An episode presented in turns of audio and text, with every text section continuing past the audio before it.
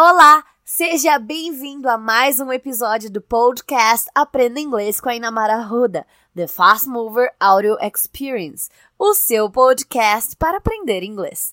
Eu sou a Jana, líder de Learning Experience aqui na Inamara Ruda Idiomas, e eu quero falar com você sobre algo muito importante. Janeiro vem aí e muitas mudanças podem acontecer na sua vida profissional, né? Por isso, no episódio de hoje, você vai aprender termos e expressões para o inglês do business. O conteúdo desse episódio vai te ajudar muito nas suas entrevistas em inglês, então preste bastante atenção, pois você vai sair dessa aula já entendendo melhor o inglês para o mundo dos negócios.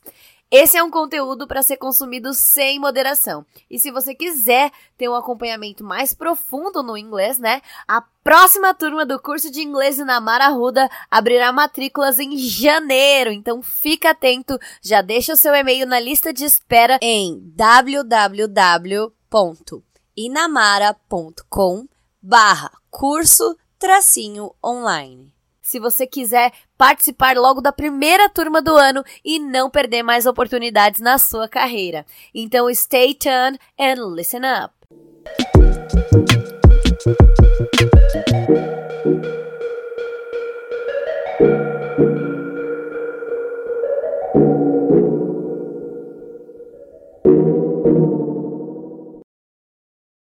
Business English.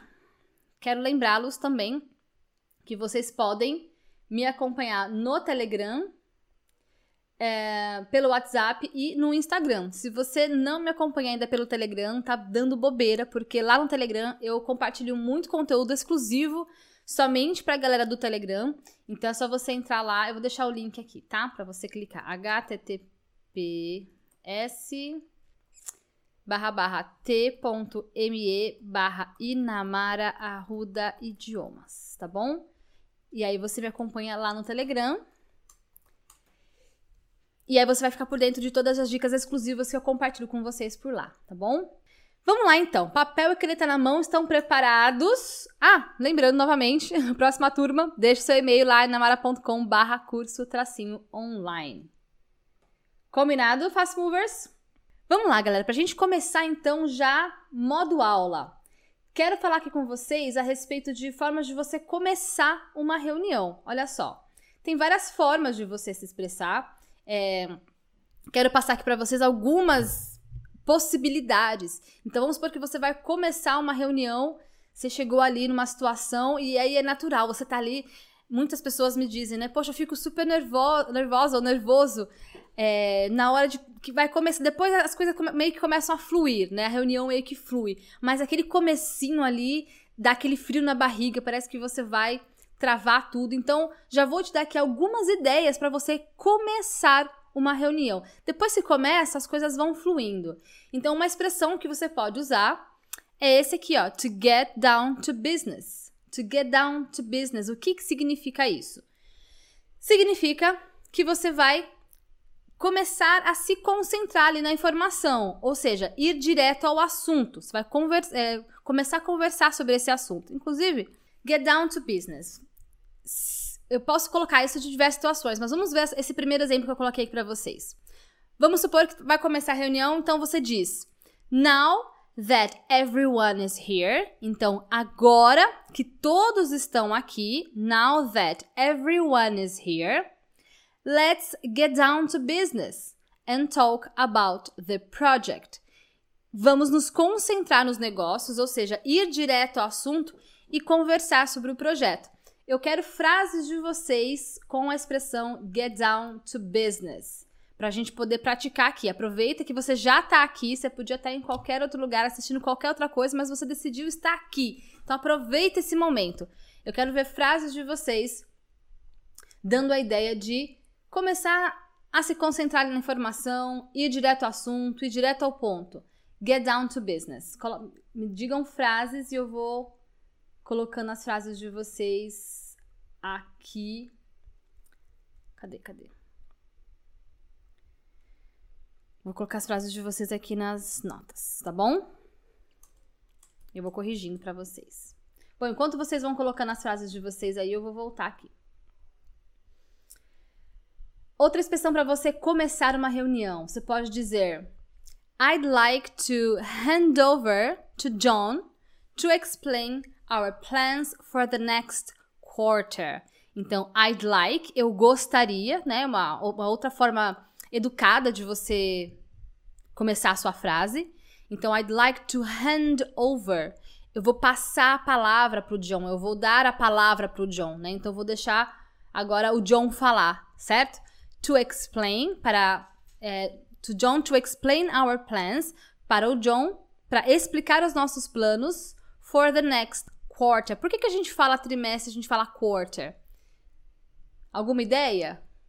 Pensa só, a gente tem um ano, né, com 12 meses. Se você dividir o ano em quatro partes, fica trimestres, né? Então, geralmente, eles se referem, ou, é, não, não eles, né, mas assim, quando você está falando sobre trimestre, você, vai, você pode se referir com relação a quarter. Então, é uma outra forma de você é, falar trimestre, tá bom? É um quarto do ano. Alison, without further ado, let's get down to business. Very good, excellent. Elizabeth, this meeting, faltou só o ing, is very important to us. Let's get down to business. Excellent, very good. Awesome. Vamos lá, mais exemplos. Quero exemplos com handover também. Então, vamos passar a palavra para alguém. Então, eu vou deixar a pessoa falar. Então, I'd like to hand over to Jane so she can explain about the product. O que, que vocês acham? Um bom exemplo? Ó, vou colocar os exemplos novos aqui. Então, posso dizer I'd like. Cadê vocês aqui? I'd like to hand over to Jane so she can explain about the product, certo? Então, eu gostaria de dar a palavra para Jane ou passar a palavra para Jane para que ela possa explicar sobre o produto, tá? Então essa é uma outra forma. Então imagina só, eu quero passar para vocês aqui passo a passo. A reunião está começando e tem várias formas de você expressar ali que, né, para dar aquele gancho ali do começo da reunião, certo?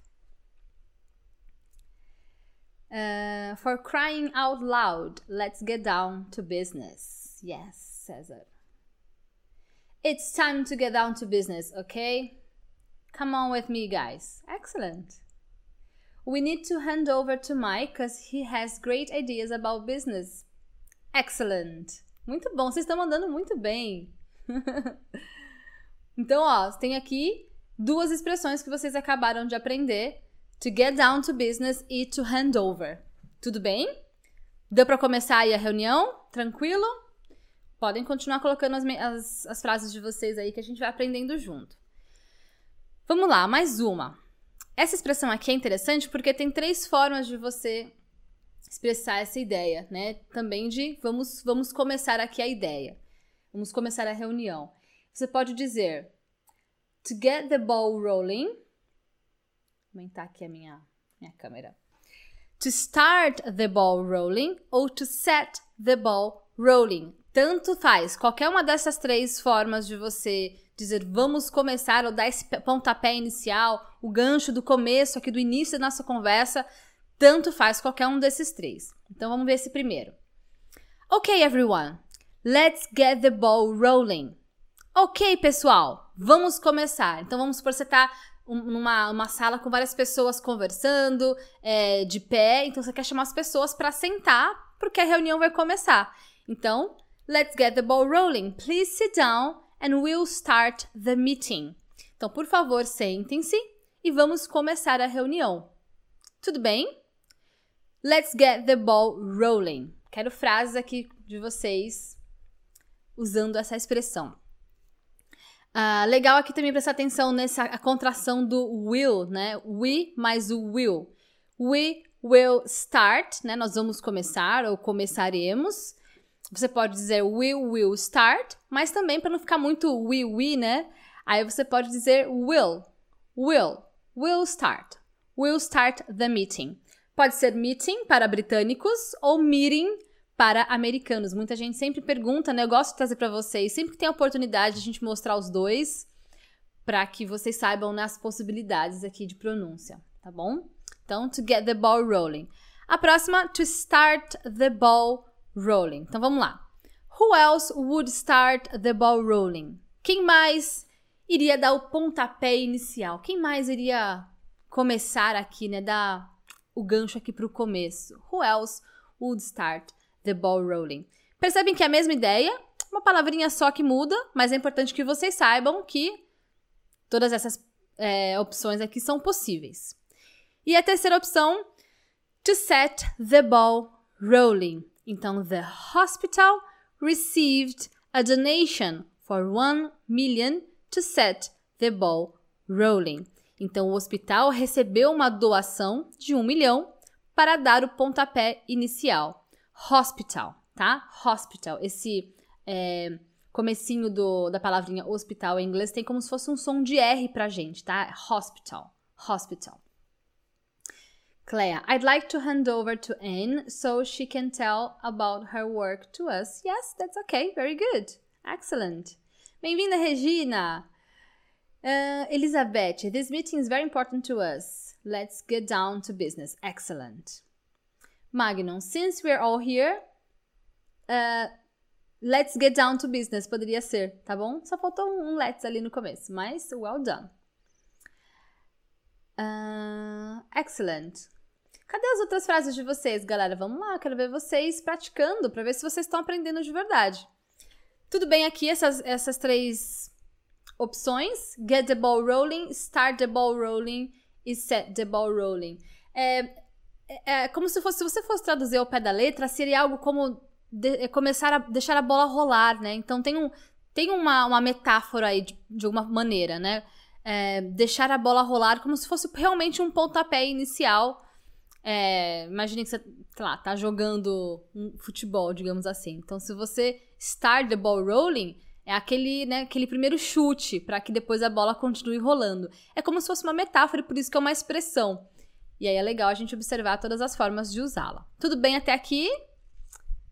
Digam para mim se tem dúvidas.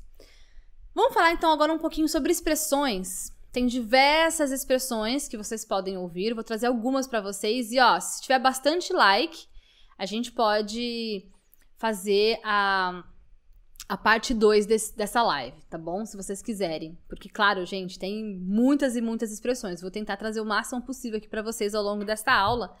Mas, se vocês derem bastante likes, eu ver que vocês estão gostando e participarem. Aí a gente faz a parte 2. Mas para começar, vamos olhar aqui algumas expressões e a primeira aqui é 24/7. Quem aqui já ouviu essa expressão? 24/7. E você lê ou você fala assim mesmo, 24/7, que é 24 horas por dia, 7 dias da, por semana, 7 dias da semana, certo? Então, o que isso quer dizer? 24 horas por dia, 7 dias da semana. O tempo todo, o tempo inteiro. E em inglês é muito utilizado para dar essa ideia de você estar tá fazendo algo o tempo todo. Então, você pode dizer: You can count on us 24/7. Você pode contar conosco o tempo todo. Olha que expressão legal também. Count on us. Count on us. Você pode contar conosco. Chuva de likes, Elizabeth. Certo? Vamos lá, outro exemplo então. I've been so busy. Eu tenho estado tão ocupado ou tão corrido. I've been on my phone 24/7 lately. Eu tenho ficado no meu telefone o tempo todo ultimamente. Então, aqui a gente tem até uma estrutura, né, de, de present perfect. E quando a gente diz I have been fazendo alguma coisa, o que isso significa? Que significa que eu tenho feito algo. Então, é como se você estivesse pensando na linha do tempo. Eu comecei a fazer em algum momento no passado e eu continuo fazendo ainda hoje. Então, se eu te dissesse I was so busy, né? Eu estava tão ocupado, tá no passado. Mas se eu tô te dizendo I have been so busy. Então, acho que é importante a gente pegar essa oportunidade e olhar para esse detalhe que eu sei que vocês têm dúvidas. Quem aí tem dúvidas com relação a I have been? Diga eu. I have been. Então, é como se fosse eu tenho um estado, né? Em alguns momentos ou em algumas interpretações vai ficar esquisito você é, traduzir ao pé da letra, assim, né? Eu tenho estado. Aqui nesse exemplo que eu dei para vocês, I've been so busy, até que cabe a gente dizer, né? Eu tenho estado tão ocupado. Mas geralmente, é, o que, que a pessoa quer dizer? Simplesmente, cara, eu tô tão ocupado ultimamente, né? E a gente tenta interpretar a ideia pro português assim, porque a gente não tem o present perfect no português. Então é sempre uma questão de interpretação. Mas, como uma forma geral, aqui I have been, simplesmente eu tenho estado. Então pensa assim, é, quando você diz eu tenho estado, então eu comecei a fazer algo no passado e venho fazendo isso até agora. Então tem um, um período ali na linha do tempo para você se, se posicionar, se identificar, tudo bem? Coloquem frases para mim com I have been para saber se vocês estão acompanhando, para saber se vocês estão sacando aqui todas as informações. Isso, Magnum, 24/7 o tempo todo, tá bom? Vandeira, I'm por 24/7. César, I'm studying English 24/7. I know, César, você é tão educado, tão, é, tão dedicado. você vai muito longe. Uh, I'd like to hand over to my friend for he talk about so he can talk about the project, tá bom, Winsley? Deixa eu colocar aqui para você no chat. Cadê o chat? So he can talk about the project, para que ele possa falar sobre o projeto, tá bom? Velison, tem uma live aqui no meu canal só sobre Present Perfect. Eu acho que você poderia depois ir lá assistir, que eu acho que vai te ajudar bastante nessas informações. Tá bom? Beleza, vamos continuar então aqui outras, outro, um outro exemplo. Don't worry, she's on it. Essa também é legal, né? She is on it. Então não se preocupe, ela está dando conta. She's on it. Vocês veem, eu tô, eu tô passando para vocês aqui, a gente tá falando sobre 24-7, mas eu tentei colocar também outras expressões na mesma frase que vocês também podem é, observarem é, no Business English. Então, count on us, vocês com certeza podem ouvir por aí. I've been busy também é uma expressão. Apesar da gente estar tá falando aqui nesse slide especificamente sobre 24-7, é, tudo que tem no, no restante da frase também são expressões que vocês vão possivelmente ouvir em uma, um ambiente de trabalho. Então, she is on it significa ela tá nisto, né? Ela tá dando conta, ela tá trabalhando nisto. E aí, she has been talking to the clients 24/7. Ela vem falando com os clientes o tempo todo. Lembra que a gente acabou de falar do has been? Então, por isso que a gente não pode traduzir ao pé da letra, né? Então, é, eu imagino que ela começou a falar em algum momento do passado, né, com os clientes. Ela vem falando com os clientes, ela continua falando com os clientes até o momento. Então, eu não poderia dizer. Ah, enfim, poderia falar também. Ela tem falado também, né? Mas ela vem falando com os clientes também faz sentido. Lembre-se sempre de interpretar. Busquem a, a ideia em inglês e, e, e, tenta ver como a gente passaria essa ideia em português. Também tem uma live que eu fiz, gente, recentemente sobre a diferença entre, entre interpretar e traduzir. Um conteúdo riquíssimo. Se você não viu também, vai lá assistir o replay que tá bem legal, tá bom? Tudo bem aqui com essa expressão 24/7? Don't worry. Don't. Oh, é, a, pronúncia de don't também é legal. Você não precisa pronunciar o T do don't. Simplesmente don't. Don't worry. É um detalhezinho, mas às vezes, né, você vai soar mais natural. Se você falar don't worry. Don't, não tá errado, mas geralmente as pessoas não pronunciam o T do don't.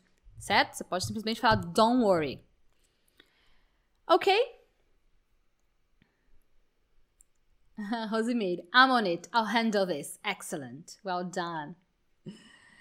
Muito bom. Vamos ver então mais uma expressãozinha. Essa aqui é uma que eu gosto bastante. Ups.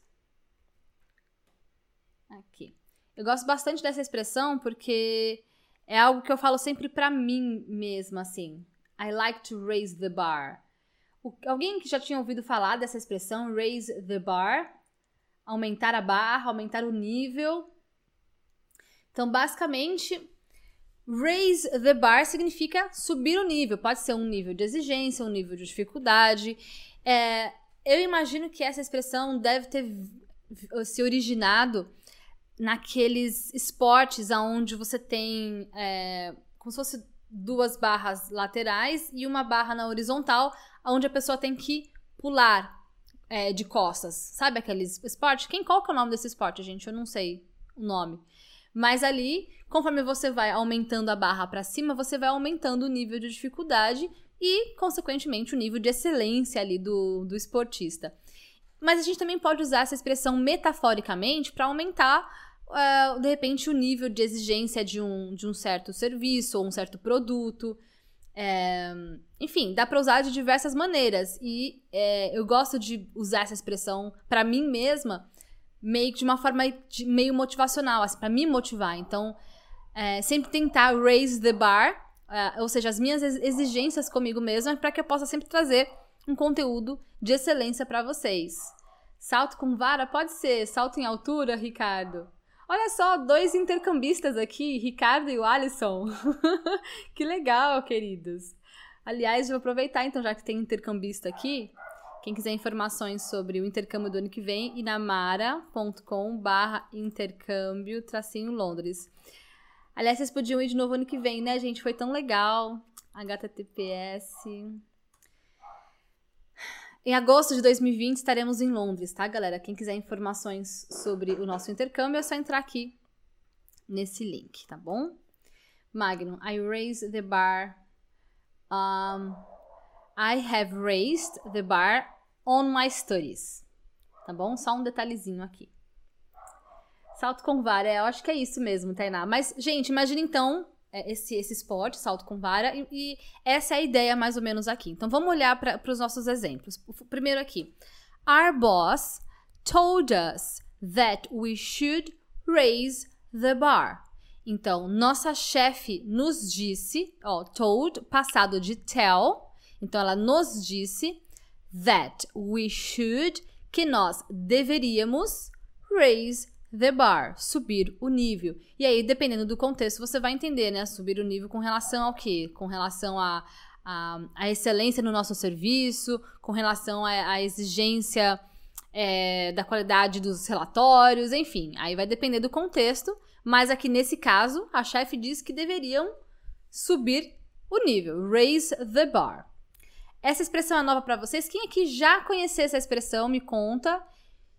Para quem que essa expressão aqui também é nova, me diga aqui no chat. Tá bom? I want to raise. Faltou só um tiozinho ali. É, César, I want to raise the bar of my English. Yeah, that's good. I want to raise the bar of my English. Excellent. Segundo, why did he raise the bar so high? Olha que interessante, aqui é uma pergunta. Então, por que, que ele subiu tanto o nível so high? High significa alto, né? Então, como se fosse. Como, por que, que ele subiu, deixou a, a, a barra tão alta, né? Então, você pode interpretar dessa forma: subiu tanto, deixou a, a barra tão alta. Esta é a ideia mais uma oportunidade para você observar a questão da interpretação e não da tradução. Então, só a palavrinha high significa alto. Vou colocar aqui. High é alto, tá? So high, tão alto. Ó, que legal. A primeira, essa expressão é nova para o Wellison. Então, já tá valendo aqui. Alguém já aprendeu uma expressão nova.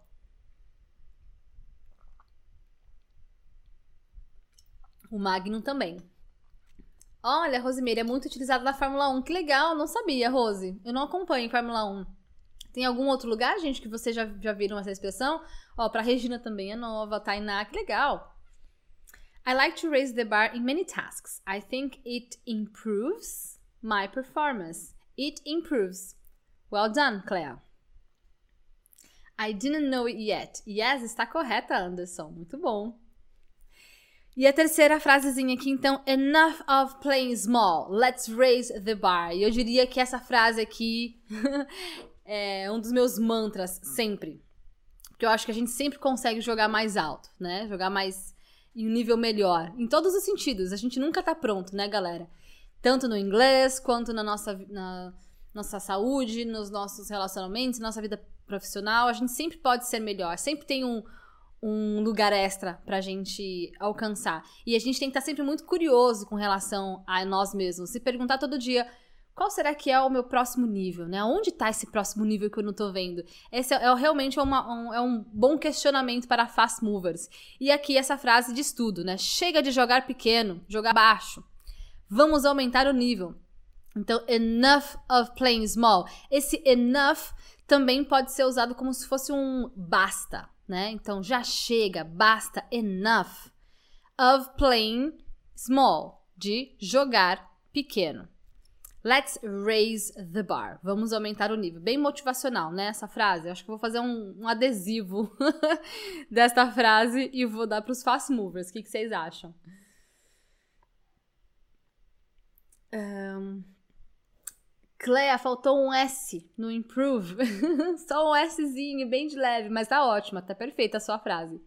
Improves, porque quando a gente fala no, no presente, he, she ou it, o verbo tem que ter com a letra S. Lembra? Lembra dessa aula? Faz sentido? Muito bom. Mari, Mari Yuno. Excellent. Então tá certo, aprenderam aqui, ó. Vi que várias pessoas estão aprenderam uma expressão nova, então fiquei muito feliz. Se você já sabia essa expressão, então foi uma boa para você rever, né? Sempre bom a gente rever eu digo para vocês sempre que a repetição é chave nos nossos estudos. Então, independente se você já conhecia, é sempre muito bom rever. Vamos ver mais uma então. Outra expressão. On the same page. On the same page. Na mesma página. Quem aqui já. Onde eu vou colocar a minha câmera agora? Vou deixar aqui, ó. Bem, bem pititica. Quase não dá para me ver, mas tudo bem. Importante é vocês verem o, o conteúdo on the same page, estar na mesma página ou estar alinhado com o assunto. Então não adianta eu tô ali é, em uma situação, de repente, num projeto onde eu tô pensando uma coisa sobre, é, vamos supor, as datas ou sobre o que eu tenho que entregar ali do projeto, e o meu colega de trabalho tá pensando outra coisa. Então, o time todo tem que estar tá todo mundo on the same page, todo mundo alinhado, sabendo as mesmas diretrizes, para depois não dar nada errado no final. Então, essa com certeza é uma expressão que aparece com bastante frequência é, nesse sentido, porque naturalmente você está lidando com times, lidando com pessoas, e todo mundo tem que estar tá alinhado com as informações é, necessárias para tocar um projeto, ou enfim, para fazer as coisas acontecerem. Então vamos ver aqui esse primeiro exemplo. Let's go over the details. Ó, também tem uma, esse go over aqui também é uma expressão legal. Ou seja, vamos examinar os detalhes, vamos observar aqui todas as informações com relação a esses detalhes, ó. Go over the details of what we agreed, do que nós combinamos, do que nós concordamos. E aqui um lembretezinho para a pronúncia da palavrinha of, né? Então tem a letra O e a letra F. Você vai é, ter, você vai fazer um som de V no final. Então não é O é a e o som de V no final. Of, of, of. Repete aí comigo. Of, of. Se tivesse dois Fs, aí a gente pronunciaria então o som do F. Então, of what we agreed, do que nós combinamos, do que nós concordamos. On to make sure we're on the same page, para garantir que estamos na mesma página. Make sure também é um phrasal verb muito legal que significa se certificar ou garantir que algo aconteça. Então, coloquem frases também aqui com make sure para ver se vocês estão estão sacando. Vamos olhar aqui essa aqui. Make sure. Vamos pensar num exemplo. Make sure you talk to the team before you leave que, que vocês acham desse exemplo? Faz sentido? Make sure you talk to the team before you leave. Então, certifique ou garanta que você vai né, conversar com o, a equipe antes de você sair, antes de você ir embora. Make sure you talk to the team before you leave. Tá? Vou deixar esse exemplo para vocês aqui no, no chat também. Para vocês, para quem quiser fazer anotação. Então, make sure we are on the same page, para garantir que nós estamos na mesma página, que nós estamos alinhados aqui com esse assunto. certo? E o segundo exemplo com a mesma expressão, let's talk about it again, because I'm not sure if we are on the same page. Vamos conversar sobre isso novamente, porque eu não tenho certeza se nós estamos alinhados quanto a isso. Eu não tenho certeza se a gente está falando a mesma língua, basicamente, né? E aqui novamente, ó, é, a palavrinha sure, ela aparece aqui, é, também dando a ideia é, de certeza, mas no caso aqui de incerteza. I am not sure. Eu não tenho certeza. Não sei. É, eu não sei se a gente realmente está alinhado com relação a isso. Tudo bem, de resto aqui tá tranquilo, né? O resto é, são palavrinhas, acredito, bem simples, não tem nenhuma outra expressão complicada. Olha só, Gustavo, muito bom esse make sure. Eu uso bastante o make sure, Gustavo. Eu gosto muito dessa expressãozinha também. Hum, Josivalda, eu não entendi sua, o seu exemplo. Diga para mim o que você gostaria de dizer. Poxa, Ricardo, you have to leave. Ah, então uma frase para você, Ricardo. Make sure, ó, certifique-se, you're gonna watch it later. Certifique-se de que você vai reassistir a live depois. Eu vou colocar aqui para você. Ricardo, make sure you're gonna watch it later. Tá bom?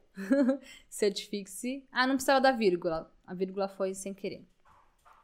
Make sure you're gonna watch later, tá bom? Hum, meu nome tem o som de U no início. O Ellison, nossa, tá bom. Acho que eu fui muito é, brasileirada, né? Velleson é, traduzindo o W ali, né? pois é, o Ellison. O Ellison tipo de Wellington, né? É verdade. Uh, Anderson, make sure you watch Ina's live on Tuesday. Yes. Não precisa do the, tá bom? Joana, make sure é muito legal essa expressão. Eu também acho muito legal. Wallace, não é Wallace, né? É Wallace. Can I say, can you make sure of that? Yes, you can say, can you make sure of that?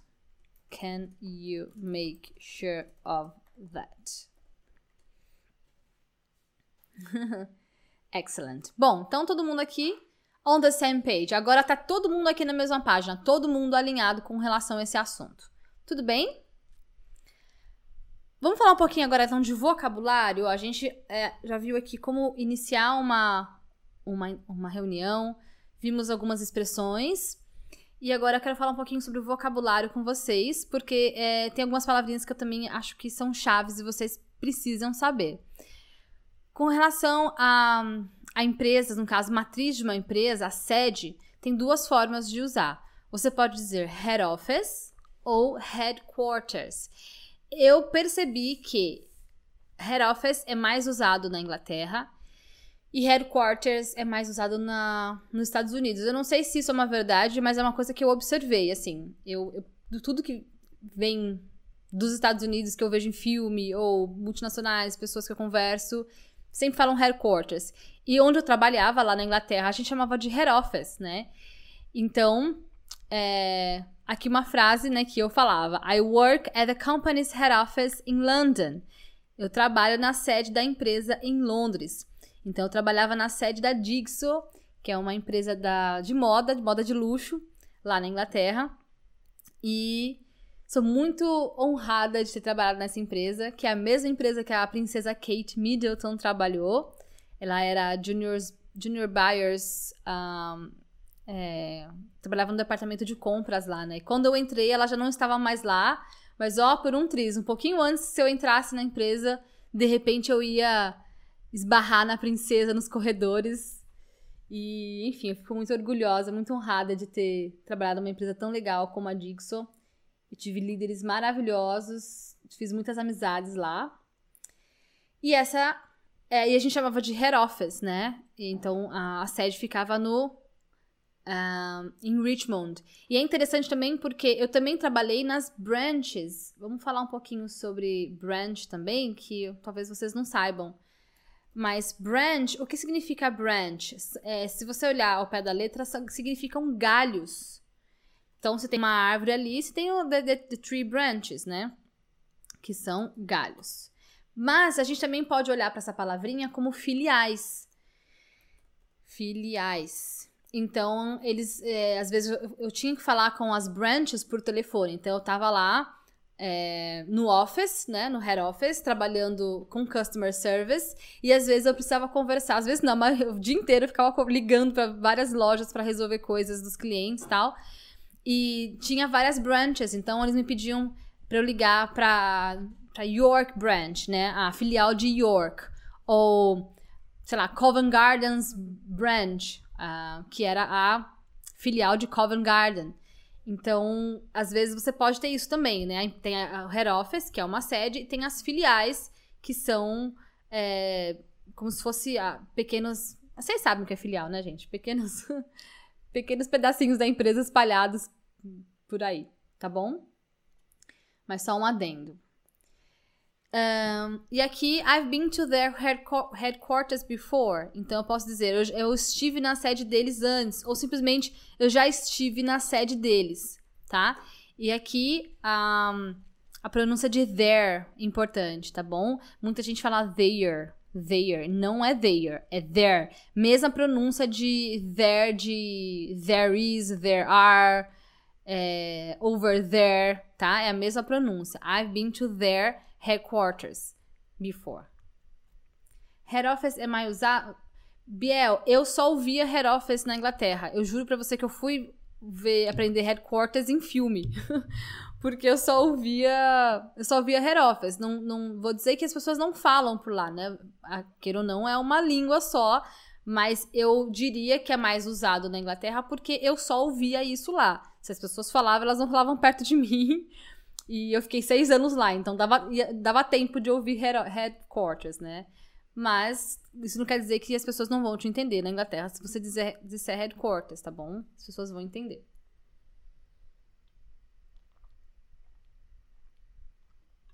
Olha só, vocês estão dizendo que a gente atingiu as metas de likes! Uhul!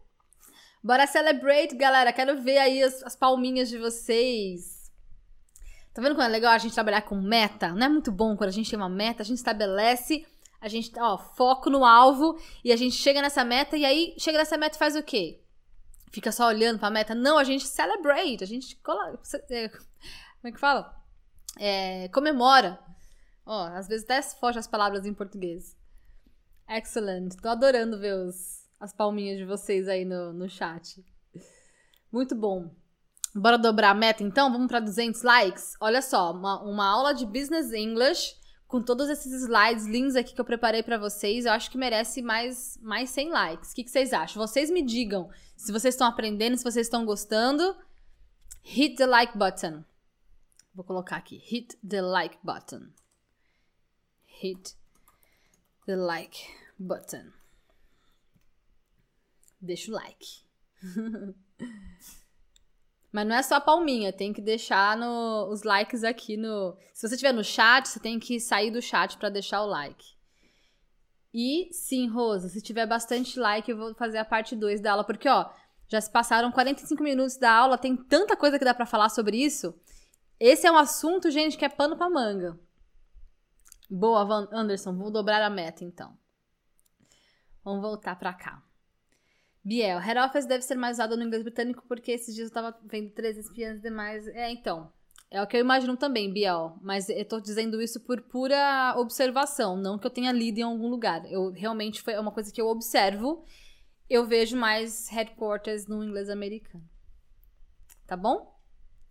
Então é isso. Aprendemos aqui headquarters e head office. Essa aqui é nova para alguém? Me digam se você. Eu quero saber, gente, o que, eu tô trazendo de novidade para você, porque se às vezes for um assunto muito básico ou muito difícil, é vocês que me digam, me dizem o que, que vocês preferem ter aqui nas lives. Então, eu tô trazendo para vocês aqui coisas que eu observo que eu acho que é importante, mas vocês têm que me dizer se vocês já sabiam ou se tá, se vocês estão aprendendo, se tá sendo interessante para vocês, tá bom? Essa é uma palavrinha que também eu ouvia muito quando eu trabalhava lá no office. E eu me confundia, né? E aí a minha chefe me, me orientou que supplier é o fornecedor e o supply é o verbo fornecer. Então, o supplier supplies. Faz sentido? Então, é a mesma coisa, sempre que a gente tem esse ER no final, é, significa que é alguém que está fazendo alguma coisa. Então, se eu tenho um driver, driver tem o ER, certo? Então, ele é o quê? Um motorista, ou o dirigidor, né? Se fosse traduzir ao pé da letra. Se a gente tem a teacher, o que, que é? A professora, professora. Ou a to teach é ensinar. Teacher é ensinadora.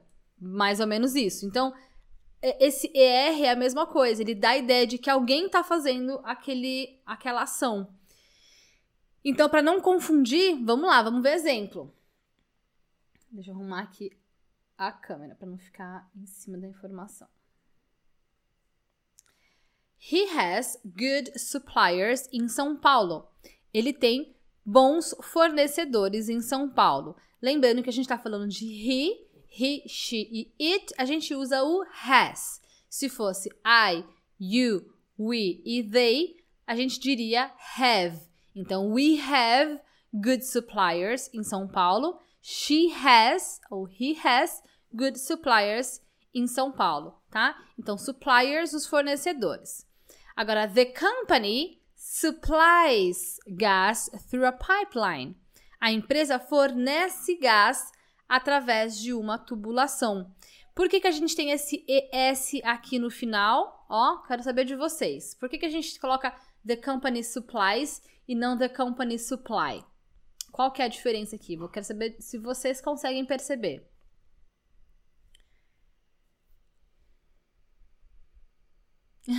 Valdeir deixou like no celular e no computador. Gente, é chuva de like. Meu Deus. Que legal. Olha só, o Anderson disse que that's a new one. Muito bom. Então, tô vendo que vocês estão aprendendo. Consegue me dizer por que, que é supplies e não supply? The company supplies gas through. Ó, que palavrinha legal também pra gente praticar a pronúncia. Through, through. TH, linguinha entre os dentes.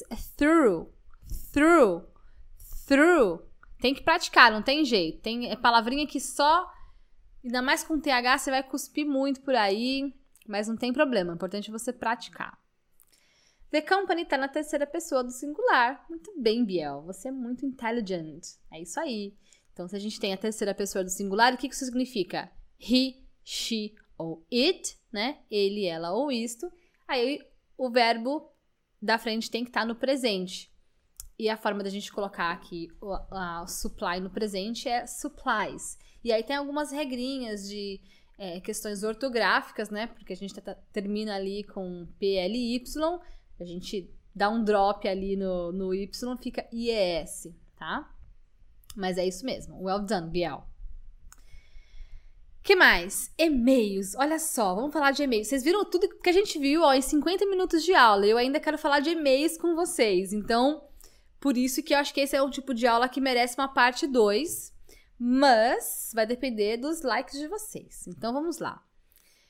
Me digam o que, vocês aprenderam até agora, o que, vocês mais gostaram, para eu saber se vocês, se esse conteúdo é relevante para vocês. Vamos falar um pouquinho de e-mail, porque eu queria muito trazer, é, pelo menos falar um pouquinho com relação a isso para vocês, porque, claro, isso tem, tem, muitas variações, né? Depende muito do, do que está se passando ali no seu e-mail, mas tem algumas coisas que já dá para te ajudar quando você for fazer o seu e-mail em inglês. Então, você pode começar o seu e-mail dizendo Dear Mr e aí o sobrenome, se for homem, ou Dear Miss e o sobrenome. Então, no meu caso, seria Dear Miss Arruda. Ah, teacher, mas a gente vai colocar querida ou querido, né, numa, numa, num e-mail formal. Esse dear, gente, a gente é, geralmente a gente usa a palavra dear como querido, querida, mas aqui no e-mail é como se fosse um caro ou prezado. Então, dear é, é como se fosse cara e namara. O cara, o prezada, prezada e namara, né? Tanto para feminino ou masculino, tá bom? Olha, o Magno aprendeu todas as expressões. Que incrível! Excellent. Tudo é importante para chegar na fluência. Muito bom. Ah, quem usa o Anki aqui, aproveita para colocar essas frases no Anki, tá, gente? Mas legal. Uh, Dear, caro, cara, prezado, prezada. Você pode colocar o Mr. e o Miss e o sobrenome, ou simplesmente nome e sobrenome, tá bom? Você também pode dizer hi e o nome, não tem problema. E aí depende muito de é, com quem você está falando. Não é errado né, dizer hi, mas é muito comum você usar o dear. E, gente, eu trabalhei com e-mails, eu respondi e-mails formais na Digso por dois anos. Fiquei de 2010 a 2012. Então foram dois anos respondendo muitos e-mails. Então, assim, teve uma coisa que eu fiz por dois longos anos inteiros foi escrever e-mail. E, eu, e carta também, né? O customer service na Inglaterra é muito diferente do que a gente tem aqui no Brasil. É, ainda mais com, com marcas de luxo, marcas que são. Né, você tem uma clientela um pouco mais high-end, que a gente fala. Então, muita gente eu tinha que fazer carta, eu tinha que, de repente, sei lá, se a pessoa comprou um produto no site e veio com algum defeitinho, se era um cliente muito bom, assim, que sempre comprava no site, eu tinha que, eu embalava um presente, um perfume, sei lá, em papel de seda e enviava para casa da pessoa pedindo desculpa. É, gente, é, nossa, é, é, incrível. Qualquer dia eu passo para vocês, assim, uma live só sobre essa experiência na Digso, porque tem tanta coisa para falar que daria umas, umas duas lives. Mas, é, eu, enfim, dependendo do, do cliente, eu fazia uma carta à mão, mandava um presente, papel de seda, embalava, tal, ligava perguntando se a pessoa tinha gostado do presente. Então, é todo um cuidado ali com o cliente. E eu sempre começava as minhas cartas com Dear, tá bom? Então, fica aqui a dica para vocês. Mas e aí? Agora a gente vai falar para a pessoa o motivo do e-mail. Então tem diversas formas de você falar desse motivo. E aí, obviamente, vai depender do motivo. Mas você vai, pode começar assim: I'm writing to. E aí, o que, que sobre o porquê que você está escrevendo. Então, Dear Inamara, I'm writing to ask if you could send me that report. Então, eu estou escrevendo para perguntar se você poderia me enviar aquele relatório. Então, você pode começar já dizendo o porquê que você está é, escrevendo aquele e-mail. Geralmente, e-mails. Os gringos eles vão muito direto ao ponto, né, gente? A gente gosta de enrolar, a gente gosta de mandar aqueles e-mails com cinco parágrafos. Quem é assim aqui?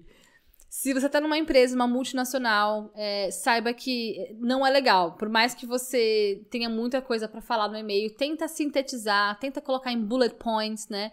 Que são em itens, para ficar fácil. Porque, assim, eles são. É, a gente tem que lembrar que quando a gente está falando inglês, a gente está falando com uma outra cultura.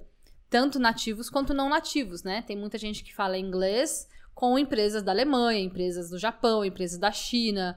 Enfim, não são, não estão falando, eles não são nativos em inglês, mas é uma outra cultura. Então a gente tem que sempre lembrar que a gente está falando com uma outra cultura. Então sempre muito educado, né? É, e muito direto ao ponto. Então já digo para você, já é uma, uma dica de ouro essa aqui. Você vai me agradecer um dia se estiver falando com um gringo ali por e-mail, tá? Uh, César, eu vou deixar um post para vocês no, no, no blog, tá bom? Eu devo colocar esse post entre hoje e amanhã sobre esse assunto. Quando nos tornamos seus alunos, descobrimos que casamos com o Anki. Sim, Rose, vocês têm. É um caso sério ali com o Anki. E vamos levar o resto da vida. Exato, Jo. Ah, gente, o Anki é tão legal. Uh, olha, 5 mil frases, Rose, que legal. Isso, blogosfera, não ser tão prolixo, exatamente. Ah, eu também, Jo, eu também prefiro ser direto ao ponto. E essa é uma das formas, então, de você já ir direto ao ponto. Então, Dear Joana, I'm writing to ask if you could send me that report. Pronto, é isso aqui que eu preciso no e-mail. Ou, você pode dizer, following our conference call, após a nossa teleconferência, I would like to discuss the dates that would be more appropriate for your team. Eu gostaria de discutir as datas que seriam mais adequadas para a sua equipe. Então, following our conference call, following our meeting, following, né? Após alguma coisa que aconteceu. Então, após a nossa, é, nossa ligação, após a nossa reunião, após o nosso encontro, aí você vai usar following, tá bom? Following, aí o que aconteceu, e aí, direto ao ponto. Eu gostaria de discutir as datas que seriam mais adequadas para sua equipe, para o seu time, tá bom? Uh, I would like é uma expressão legal para você usar sempre, você ser sempre educado. A palavrinha appropriate também é, é, é, bastante. É mais sofisticada, né? É mais educada, também é legal de você usar. Lembrando que a palavrinha would deixa tudo de uma com um tom mais é, educado, porque está colocando no futuro do pretérito. Então, I would like, eu gostaria. É, would be, seria. Would go, iria, né? Sempre o would e o verbo para dar essa ideia de ia no final, tá bom? Tudo bem até aqui, gente? Ó, já ensinei vocês duas formas de mandar o motivo do e-mail. I'm writing to ask, following, tarará. E agora, I'm writing to thank you for inviting us to the product launch party. Então, eu estou escrevendo para te agradecer por nos convidar para a festa de lançamento do produto. Então, thank you for inviting, thank you for giving, thank you for. E aí, o verbo da frente sempre com o ing. Quando você está agradecendo por alguma coisa, o verbo da frente vem com ing. Então, vamos lá, exemplos de vocês. Quero exemplos. Thank you for going, thank you for giving, thank you for inviting, thank you for sending e assim por diante, tá bom? Mas vamos lá, quero frases de vocês. Um, party para britânicos e party para americanos. Então, party, party, party, party. Ok? Hum, não sei, Wanderson. Acho que depende. Não sei como é que, tem no jogo. Report significa relatório. Deve ser assim. Mande um relatório do seu. Do, do, do, que você fez no jogo. Deve ser algo nesse sentido. Teria que ver o que, que, que acontece no jogo quando aparece essa, essa informação. Thank you for meeting us. Thank you for coming. Excellent. Boa. Então, ó, já aprenderam aqui a falar sobre o motivo do e-mail, tá? Agora, vamos supor que você tenha que negar algo. Muita gente me pergunta isso, né? E, teacher, eu preciso é, recusar algo por e-mail, mas eu não queria ser mal educado. Então, você pode ser polido, você pode dar uma amenizada ali na, na forma de dizer não. Então, você pode começar com unfortunately. Então, infelizmente, unfortunately. Unfortunately. Unfortunately. Vamos lá, gente. Pratica comigo. Unfortunately. Unfortunately. E aí, no primeiro exemplo, I won't be able to attend the conference. I won't be able, eu não poderei. E você poderia dizer I can't, né? Também dá pra dizer I can't, mas aí vai muito straight to the point, vai muito direto ao ponto. I can't attend the conference é muito seco. Se você diz I won't be able, é a mesma coisa, só que de uma forma um pouco mais polida, um pouco mais fofa. Então, é, se você fosse traduzir ao pé da letra, seria eu não serei capaz. Mas a gente não fala assim em português. Então, simplesmente eu não poderei at to attend, né, comparecer the conference, a conferência. Ou unfortunately, I'm afraid I won't be able to meet the deadline. Olha só quantas expressões legais tem aqui. I'm afraid. Nossa, I'm afraid eu achei que era. Falava com. Eu estou com medo. Como assim, teacher? Eu receio? Pois é, é uma outra forma de você usar a palavrinha, ou a expressãozinha I'm afraid. Tem várias formas de você usar I'm afraid. Se você está com medo de alguma coisa, você pode dizer I'm afraid. Mas você também pode dizer para é, usar para dizer que você tá, que você receia que algo não vai poder acontecer. Então, I'm afraid I won't be able, né? Eu não serei capaz ou eu não conseguirei to meet the deadline. E essa é uma outra expressão legal. Meet the deadline, é cumprir o prazo, tá? É, o verbo to meet, no geral, vocês é, conhecem como o verbo encontrar ou o verbo conhecer, né?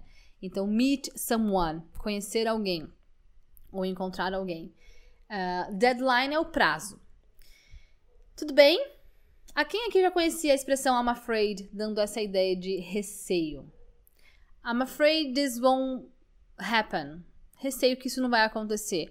I'm afraid uh, I won't be able to, to see you tonight. É, então, receio que eu não conseguirei te encontrar hoje à noite. Tá bom? Sabiam essa, gente? É nova para vocês? Quero saber se vocês estão aprendendo. Para mim é o que importa aqui. Vocês saírem da live sempre melhor do que vocês chegaram. Chegou de um jeito, vai sair de outro, porque che sai, chegar de um jeito e sair do mesmo jeito aí não, não vale, não compensa.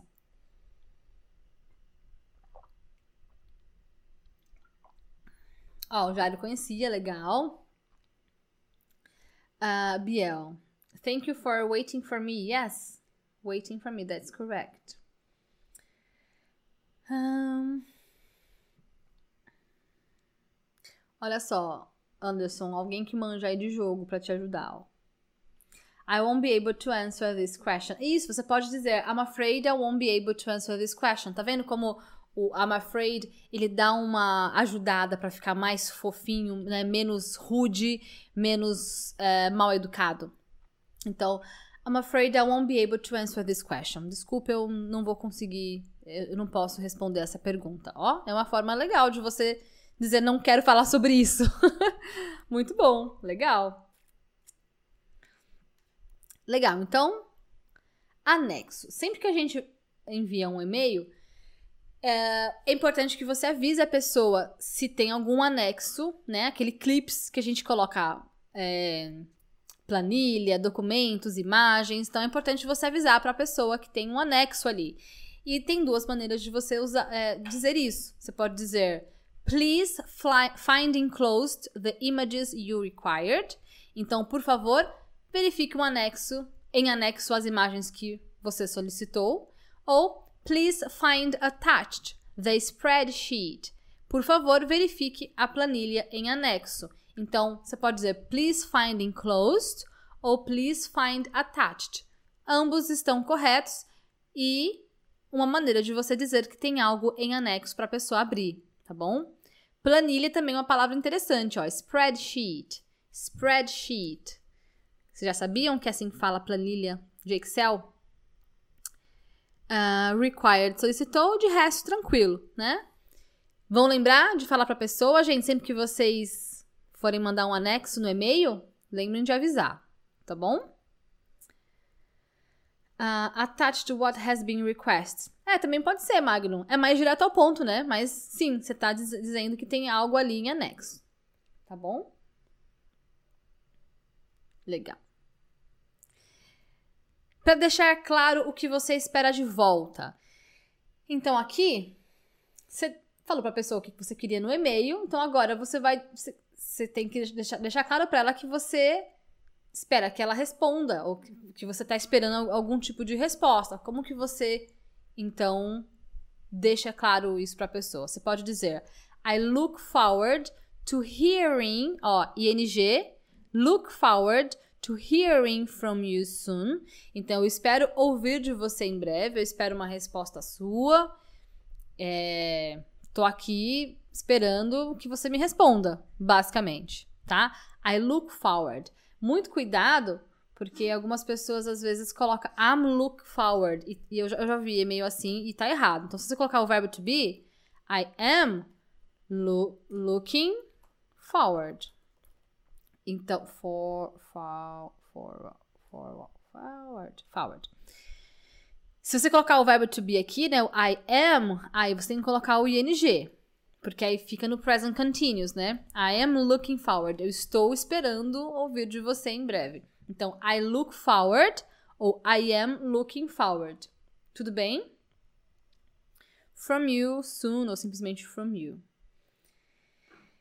Ou então, let me know If you have any questions or comments, me avise se você tiver qualquer dúvida ou comentários. Me avise, me deixe saber. Tá bom? Então aqui é mais pro finalzinho, já finalizando o seu e-mail. Tudo bem? Let me know if you have any questions or comments.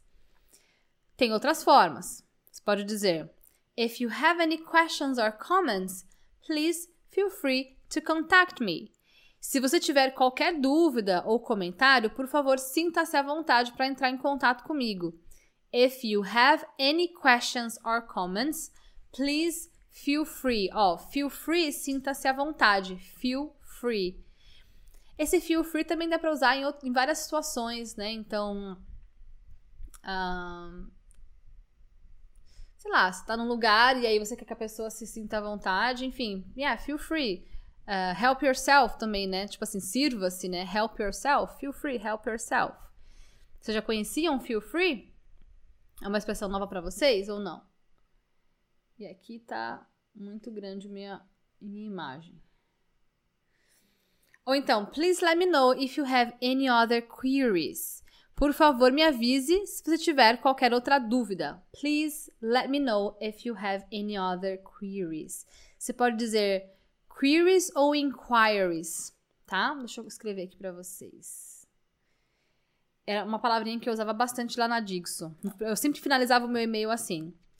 Então, queries ou inquiries. Queries, query, yeah, queries. Queries ou inquiries, tá? Please let me know if you have any other inquiries. Inquiries. Please let me know if you have any other queries. Tá bom? Feel free to contact me. Isso, Cláudio. Boa. Um, beleza? Aprenderam? Tem dúvidas aqui? Tranquilo, né, gente? Para encerrar, tem várias formas. Você pode, se, for um e-mail formal para alguém que você né, tem um certo respeito ali, você não conhece a pessoa, aí você pode terminar sincerely, regards, best regards, kind regards, best wishes, tanto faz. Para ser sincero, eu vejo muito pouco sincerely, mas é possível, então fique atento, talvez você possa receber um e-mail com sincerely né, sinceramente, é, eu, pra ser bem sincera, eu usava muito lá na Dixon. Regards, kind regards e best regards. Essa era a minha assinatura. Aliás, a minha assinatura do, do meu e-mail já vinha pronta, né? É, mas eu gostava de mudar. Ou simplesmente regards, kind regards ou best regards. A minha chefe sempre respondia com best wishes. Todos os e-mails dela vinham com best wishes. E aí no final o nome dela. Tá bom? Agora, se você tiver é, mandando um e-mail para um e-mail informal para algum colega de trabalho, alguém ali que você conhece e tal, e é um e-mail rápido, né, sem muitas formalidades, você simplesmente pode falar o seu nome, tá tudo certo, só ir na Mararuda, ou iniciais, é muito comum o pessoal colocar, sei lá, por exemplo, a Tainá Sandy, aí letra T e letra S, né, a Tainá Sandy, ou Wallace Machado, WM, pronto, fechou. Vanessa Alves, VA, fechou. Uh, Cheers também, inclusive eu tenho um post no meu, meu blog falando todas as formas de você usar o Cheers, que no caso aqui é como se fosse um agradecimento, né? Essa é uma das formas de você usar o Cheers, tem várias formas de usar. E simplesmente best. Pronto. Best. Tchau. Acabou. Tá bom? Uh... Van, eu não tinha pensado em, em em compartilhar os slides, não, porque vai estar tá tudo no, no, no, blog. Se vocês quiserem, eu mando, gente. Mas assim, vai estar tá tudo no blog. Eu vou colocar tudo para vocês entre hoje e amanhã, tá lá no blog, tá bom? Um, Biel, queries e questions. Questions é como se fosse dúvidas em geral, né? Queries é como se fosse. Um, também é dúvida, mas é como se fosse uma dúvida mais pontual. Mas assim, Dá na mesma no contexto, não pode? Você pode usar qualquer um, qualquer um dos dois, tá bom? Kind regard, regard atenciosamente, é isso aí. Feel free to request. Sim, também dá. Blogosfera. Tainá, só inicial, gostei. Isso, pronto, facilita, gente. Se for algum amigo ali, um e-mail rapidão pro seu coleguinha ali, pronto. TS. tá? E é isso! E aí, gente, conseguiram aprender hoje? Lembrando que a próxima turma, deixe seu e-mail lá no inamara.com.br curso tracinho online. E follow me. Vocês conseguiram ver aqui? Não conseguiram ver. Deixa eu baixar aqui. Tem que ficar com a minha tela pra lá e pra cá. Próxima, curso, próxima turma do curso, inamara.com.br curso tracinho online. E me siga no Telegram, no WhatsApp e no Instagram. Eu quero saber se vocês têm dúvidas, eu quero saber o que vocês mais gostaram da aula de hoje. Fiquem de olho no blog, entre hoje e amanhã eu devo subir todas essas informações para você lá no blog também, tá bom? Acabou os slides? É isso. Olha só, deu mais de uma hora aqui essa aula e olha só, a gente aprendeu tanta coisa, mas tem tantas outras coisas pra gente falar. Então, olha só, a gente viu vocabulário, vimos expressões, vimos como começar uma reunião, vimos como fazer um e-mail do começo ao fim. Olha, foi uma aula bem completa. Quero saber o que vocês mais gostaram. E aí, me conta se você gostou desse conteúdo, se você já conseguiu aprender algumas expressões para usar na sua vida profissional. Não se esqueça de seguir aí em todas as redes sociais, no Instagram, no Facebook, no YouTube e continue acompanhando aqui os próximos podcasts. Eu vejo você no próximo episódio. See you!